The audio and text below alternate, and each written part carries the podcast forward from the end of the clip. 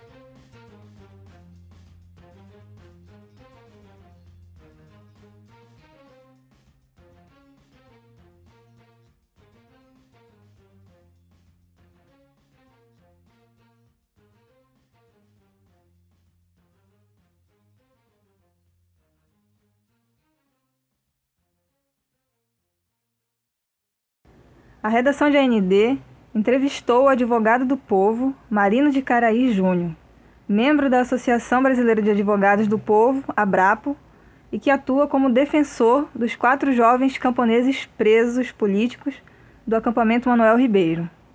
Em sua entrevista, Marina evidencia a farsa montada para sustentar a acusação aos jovens camponeses. Nos fale sobre a criminalização dos movimentos sociais em meio a um governo militar genocida. Bem, essa prática é uma prática que existe historicamente e que vem se acirrando como em outros momentos da nossa história, nesse instante a partir de 2013 principalmente, a partir dos grandes levantes populares que vem se recrudescendo a fúria das garras do, do velho Estado contra a militância, na verdade, é, mais independente, mais combativa, com caráter de classe, contra isso que tem que se voltado o Estado. ele em absoluto não se volta contra aquelas forças que é, lhes são dóceis, lhes são amistosas. O que está acontecendo é semelhante ao que aconteceu em 2013? O que mudou desde então? Agora está mais aprofundado, né? Agora, enfim, com esse governo genocida do Bolsonaro, a coisa é, se escancarou, né? É, vamos dizer assim. Mas isso é, é um processo, é um processo. Dentro, inclusive, do golpe militar preventivo contra o revolucionário também nós denunciamos desde 2017. A pandemia né, agravou a situação que já estava prestes a se agravar, porque a crise econômica era monstruosa, o mundo inteiro numa crise sistêmica de superprodução do capitalismo, e aqui o Brasil ainda sofrendo as consequências da marola de 2008, pronto portanto, para um debacle da sua economia já combalida, rendida ao imperialismo. Agora, mais que nunca, vê a caristia em cima dos alimentos, razão exatamente do supernegócio, do agronegócio que domina o produto interno bruto do país e que aprofunda o caráter feudal da propriedade da terra. E aí a gente entra mesmo no assunto que vocês vieram aqui tratar conosco, que é da luta camponesa contra exatamente todo esse estado de coisas que decorrem para ela, para essa classe, dessa realidade estrutural do Estado brasileiro, que não tem efetivamente remendo, reforma ou eleição que é, dê conta somente uma mudança radical dessa realidade a partir de uma tomada do povo do seu destino em suas próprias mãos pode mudar essa realidade. O retrato disso é também o aumento da intensidade e do patamar é, dessa luta de resistência dos camponeses e o aumento da criminalização da luta camponesa em todo esse contexto que a gente já vinha tratando. Já de há muito, o que é colocado em prática dentre tantas práticas implantadas aqui é, pelo imperialismo, desse estado policial, policialesco, né? a questão, o método né, de formação, de criação do sujeito terrorista, que é uma coisa bem a Goebbels, a la Goebbels, que é exatamente ir repetindo como é repetido em todos os processos onde a Liga dos Camponeses Pobres é, se faz presente de alguma maneira, como se referindo a ela como uma organização criminosa, como uma organização terrorista que usa é, táticas de guerrilha, enfim, criminalizando a, a todo ponto, quando, na verdade, a realidade é outra. É exatamente a realidade inversa. Quem impõe esse terror bélico e armado no campo são as forças repressivas do Estado a serviço dos grandes latifundiários e das autoridades públicas, que ou são os próprios ou a eles são umbilicalmente ligados. Então, é nesse quadro que se dão os processos. E esse processo de agora, mais recente, contra os quatro presos do acampamento Manuel Ribeiro, é, são um belo exemplo do que nós estamos falando aqui. Já é possível identificar um certo modus operandi nessas ações judiciais e de perseguição a ativistas? Já de há muito, que é colocado em prática dentre tantas práticas implantadas aqui é, pelo imperialismo, desse estado policial, policialesco, né? a questão, o método né, de formação, de criação do sujeito terrorista, que é uma coisa bem a Goebbels, a la Goebbels, que é exatamente ir repetindo como é repetido em todos os processos onde a Liga dos Camponeses Pobres é, se faz presente de alguma maneira, como se referindo a ela como uma organização criminosa, como uma organização terrorista que usa é, táticas de guerrilha, enfim, criminalizando a, a todo ponto, quando, na verdade, a realidade é outra. É exatamente a realidade inversa. Quem impõe esse terror bélico e armado no campo são as forças repressivas do Estado a serviço dos grandes latifundiários e das autoridades públicas, que ou são os próprios ou a eles são umbilicalmente ligados. Então, é nesse quadro que se dão os processos.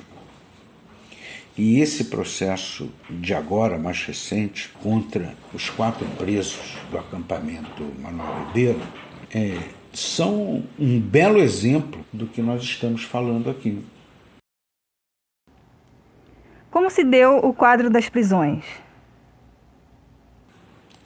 Já com dois meses de instalado o acampamento, tendo ele se deslocado inicialmente de uma área mais próxima à cerca, próxima a uma das estradas, para dentro da mata, já mais protegidos, porque já sofriam ataques da polícia.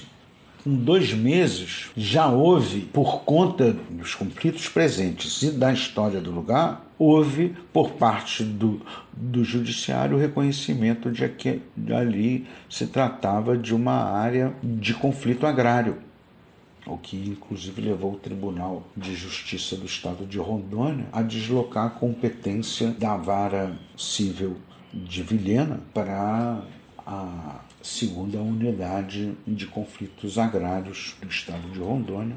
E em decisão que inclusive colocava expressos limites para a atuação da polícia, proibindo-a de fazer cercos, barreiras nos acessos, revistas sistemáticas, também impedindo a prática de barrar a entrada de alimentos, água, medicamentos, tudo porque de fato isso estava acontecendo. Como mesmo assim com a, a decisão do Tribunal de Justiça continuou a acontecer, como se a decisão judicial não valesse, como não valeu de nada. As práticas só foram num crescendo por todo o final do ano de 2020 e 2021 adentro, até que em dois episódios mais recentes, um deles foi feito um flagrante dentro da fazenda ocupada, foi feito um flagrante em três PMs e um pistoleiro, que eles lá chamam de Guaxeba, que prestavam serviço de milícia privada para aquele latifúndio. Foi preso com eles um farto armamento de todos os calibres e farta munição também, além da repercussão pública que teve o caso, pelas denúncias que foram feitas a partir daí. Por conta disso, se acirrou o ânimo da tropa. Eles ficaram bastante atiçados e recrudesceram a repressão ao acampamento, tendo noites que sequer eles permitiam que os acampados dormissem, descansassem.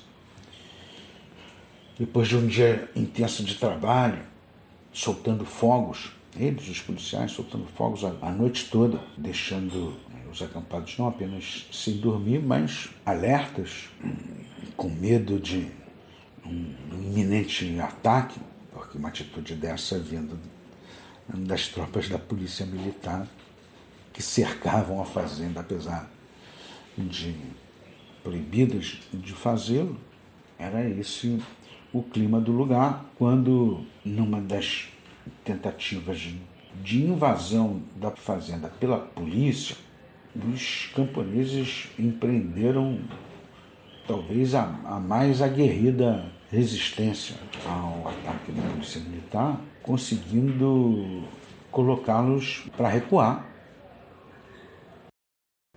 Como se deu o quadro das prisões? Passou a imperar um, um desejo de vingança incontrolável da tropa militar, polícia, e culminou com, no dia 14 de, de maio com a prisão de três camponeses e uma estudante, prisões covardes, arbitrárias, acusações mentirosas, deslavadas, que a nossa defesa técnica, num trabalho coletivo dos membros da ABRA, desmontou. Desmontou, unindo as informações vindas dos próprios camponeses e dos presos com as imagens produzidas pela própria polícia militar a partir do drone e das viaturas que participaram da operação que resultou na prisão é, dos, dos quatro. Então, lá fica absolutamente demonstrado num trabalho brilhante da nossa juventude da Abraham de esmiuçar as imagens dos vídeos até encontrar os frames reveladores hum, é, de um conjunto de barbaridades praticadas pela Polícia Militar naquela operação, como, por exemplo, é, jogar as caminhonetes contra o corpo dos camponeses, como eles já machucados, rendidos, presos, submetidos, tomaram butinada na boca do estômago, socos, foram ameaçados com faca no pescoço. Num desses vídeos, sobre essa mesma cena que eu estou relatando nesse momento, nós fomos buscar o áudio e conseguimos recuperar o áudio desse vídeo. E o que as imagens já nos revelavam se torna ainda mais flagrante e mais grave ainda, porque você tem todo o áudio dessas cenas que eu acabei de rapidamente narrar por alto, e, e, e lá o, o, o preso implorando pela sua própria vida. Ainda ali, ele é perguntado com, com esse vigor é, sobre quem estava portando armas e aonde que estava a pessoa armada, que arma que era, enfim, estava sofrendo um interrogatório dessa natureza e ele dizendo que não havia armas, que era proibido ter armas no acampamento. Um depoimento esse que foi confirmado por todos os quatro perante é, a juíza. O que respalda esta prisão como uma prisão política? Na audiência, as versões policiais contidas nos depoimentos do flagrante lá na polícia de Vilhena e depois em juízo são completamente desmascaradas por essa prova que no seu conjunto é, desmonta a farsa acusatória né, e confirma a versão dos presos, mas ainda assim, diante de todas essas evidências incontestáveis, incontestáveis, a juíza, em uníssono com o Ministério Público, negou mais uma vez, pela quarta vez consecutiva, a liberdade desses quatro presos políticos. Eles são presos políticos. Uhum. Eles estão presos porque lutam do lado do povo. Uhum. E, e, e isso está comprovado no próprio despacho último que mantém essa prisão. Quando, apesar dessas evidências e de sequer mais existir o acampamento Manuel Ribeiro, eles continuam sendo considerados pessoas que não poderiam estar é, soltas em liberdade porque simplesmente porque pertencem ou pertenceriam é, à Liga dos Camponeses Pobres, o que é a prova cabal da expressão nua e crua da criminalização dos movimentos sociais. Na medida em que, na prática, não apenas no discurso, uma organização do movimento popular é levada à consideração de uma organização criminosa. E os liames que unem aquelas pessoas que são liames políticos de classe, de interesse de classe, de uma classe completamente desvalida, despossuída, que só precisa de um pedaço de terra para viver e trabalhar. Transformam esse liame eminentemente político em um liame criminoso, como se eles se unissem para praticar crimes. E isso é uma crueldade máxima desse Estado policial, policialesco, fascistoide que nós vivemos. Qual a situação atual do processo? Com muita luta, nós estamos terminando hoje, se tudo der certo, é, um pedido de habeas corpus em favor deles, onde nós trazemos é, de forma absolutamente comprovada tudo isso que eu estou dizendo aqui para vocês e muito mais, que não haveria tempo aqui numa entrevista para eu dar a vocês todos os detalhes. É, dessa trama diabólica e kafkiana que é, foi montada contra esses quatro presos políticos que eles querem fazer é, de exemplo, como sempre, de elemento intimidador é, para a luta, como se isso fosse possível, quando na verdade tudo isso só aumenta a revolta do povo, que um dia vai se rebelar de, uma forma que não haverá resistência do Estado que dê jeito, porque a força do povo rebelado é como a força da natureza irresistível. Então, por aí. Nos conte mais sobre as imagens de segurança das forças de repressão. Na verdade, são gastos milhões e milhões de reais em equipamentos dessa natureza para o aparelho repressivo do Estado. E, no entanto, você não vê num, numa ocorrência policial como essa, por exemplo, que a gente está tratando, serve de exemplo para geral a utilização desses recursos como meio de autuação lá na hora da ocorrência. No entanto, tem drone, tem câmera em todas as viaturas, essas viaturas de Rondônia tem, tem quatro câmeras, nas duas laterais, na traseira e na dianteira. As, as fardas também são municiadas com microcâmeras. Olha o tamanho do investimento.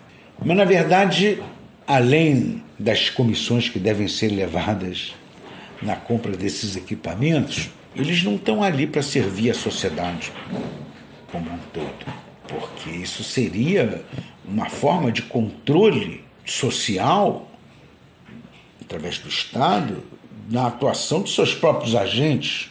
Isso não é feito.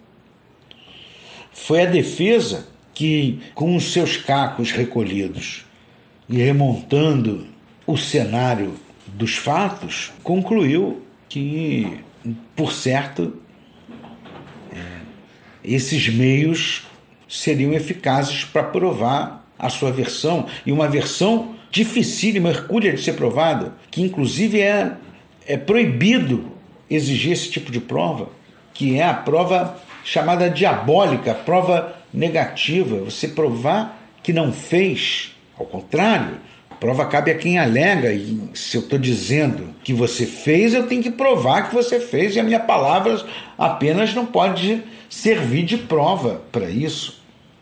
Ela tem que estar apoiada em fatos concretos, comprováveis. Ou então, basta que qualquer pessoa levante a sua voz contra o outro, dizendo qualquer barbaridade, ele estará condenado. E não pode ser assim. Não pode ser assim, definitivamente.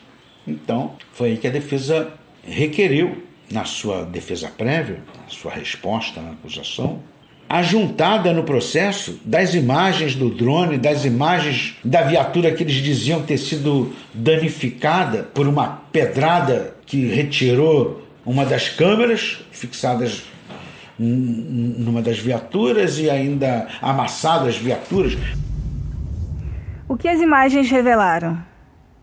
Na verdade, eles entraram aos trambolhões por dentro do pasto, depois de com um alicatão cortarem a cerca, entraram com uma formação de choque, mais ou menos seis a sete viaturas em alta velocidade, repentinamente, pasto adentro, terreno irregulares, danificaram os automóveis todos. E aos solavancos, o filme mostra os solavancos e a câmera caindo, e depois ah, o, o, o outro PM indo lá e cortando o fio da câmera. E essas câmeras mostram outras coisas.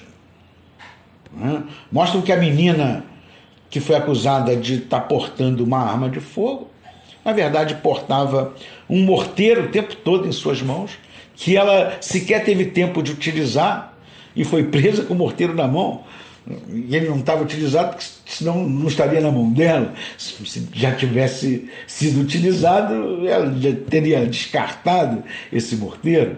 Estava na mão dela porque ela não tinha utilizado e não conseguia utilizar, como não, não conseguiu tacar uma pedra, não conseguiu nada, porque foram pegos pelo elemento surpresa.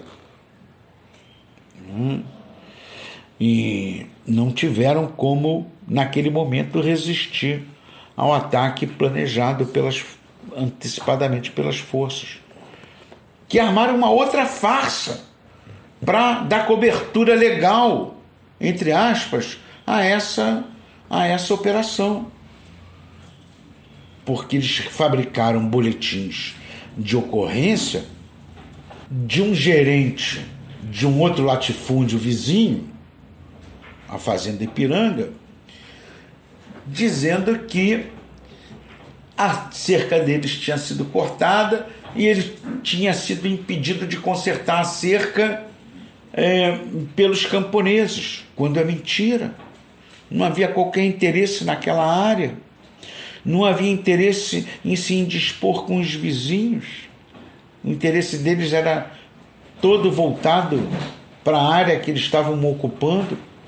E e, e ao contrário, na verdade, são famílias que têm profundas ligações naquela região. São famílias, muitas daquela, a maioria talvez, daquela região. Né? Pessoas que conhecem a história de luta daquele povo camponês sofrido e que muitos deles tiveram seus amigos, seus parentes vitimados na Batalha de Santa Helena, no conhecido massacre de Corumbiara, e eles dizem isso em juízo. Olha que coisa mais que bravura. Eles dizem isso quando são perguntados se eles são da Liga dos Camponeses Pobres, todos eles dizem que não que não são da Liga dos Camponeses Pobres. Mas como é que então vocês usavam a, a, a insígnia, a, as bande a bandeira, embandeiravam tudo, pichavam LCP? É, as bandeiras nós mesmos fazíamos.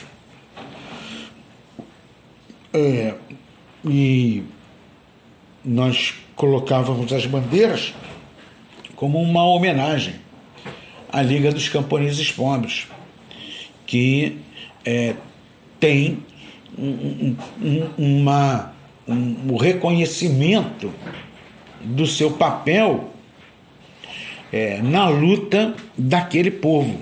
Então, era esse o motivo que eles consideraram para usarem a, as bandeiras e a insígnia da, da LCP.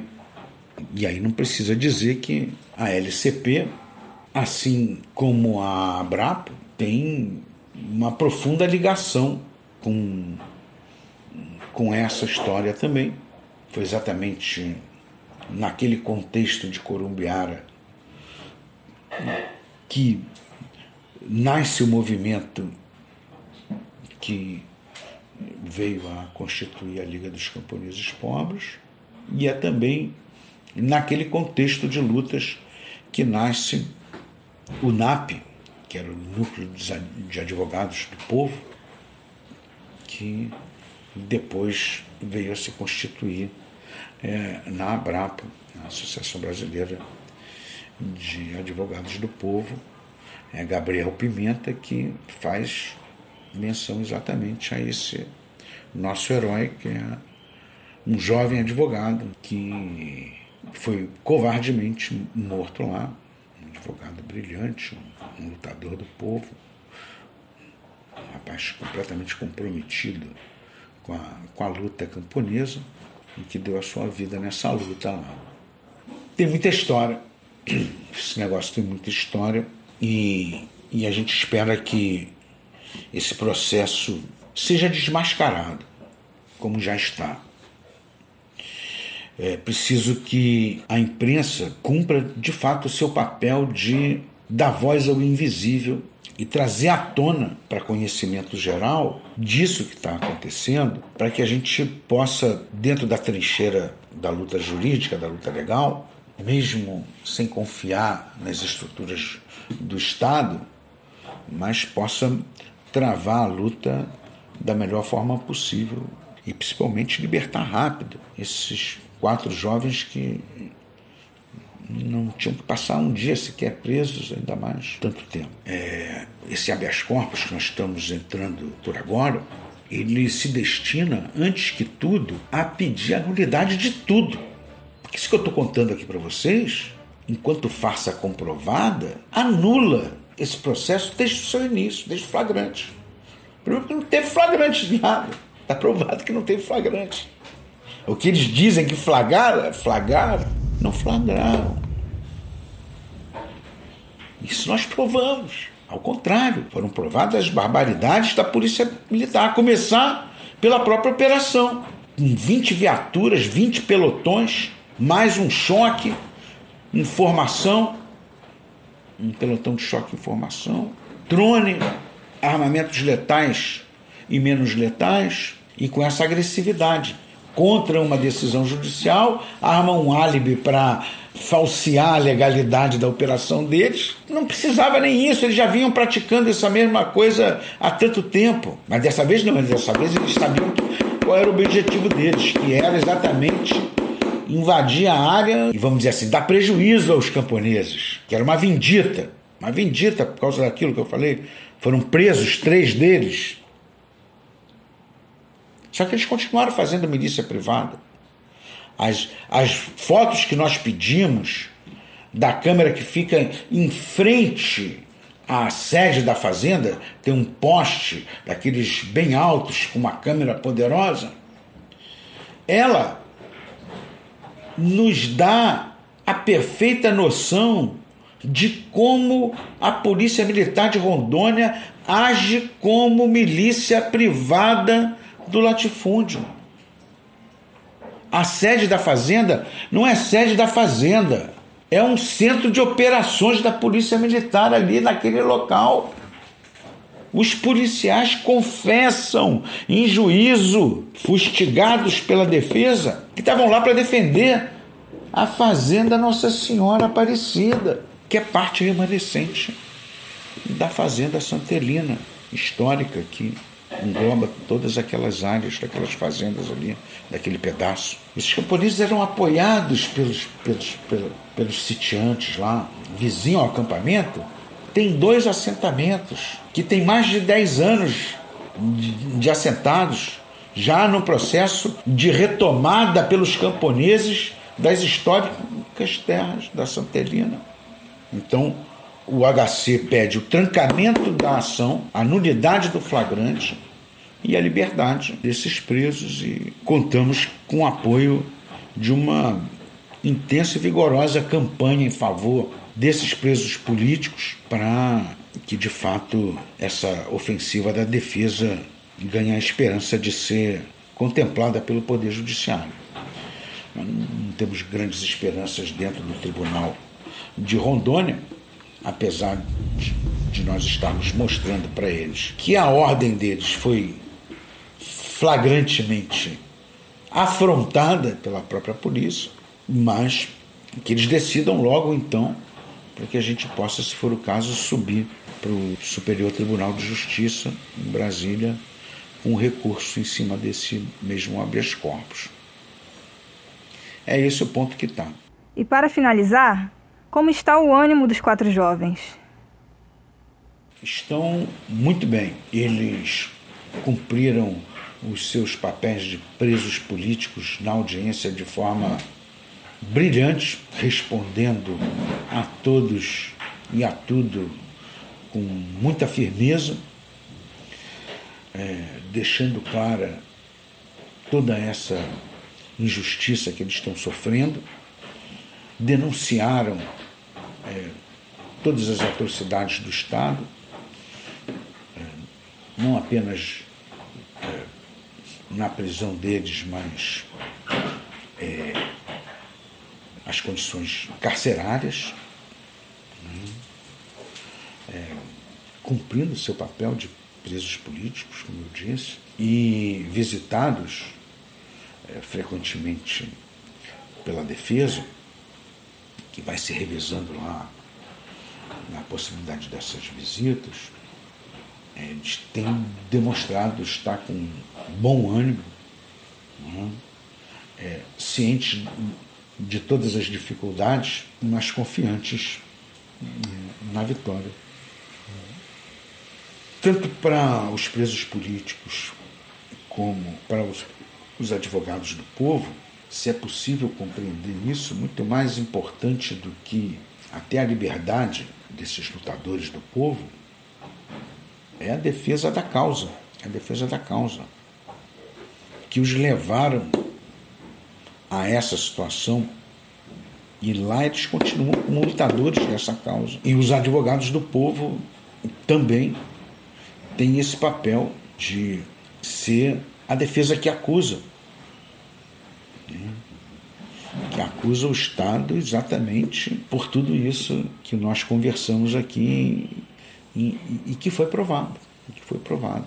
Hoje, nós não podemos nos conformar de maneira nenhuma com isso que está acontecendo e, e, que haverá de, de acontecer muito mais, porque a tendência nesse estado de coisas é a luta do povo aumentar. A Abrapo mesmo tenta, aos trancos e barrancos, se preparar para esse momento que nós vislumbramos, porque é, é sensível no nosso trabalho a intensificação desse processo de criminalização da luta do povo à medida em que ela avança.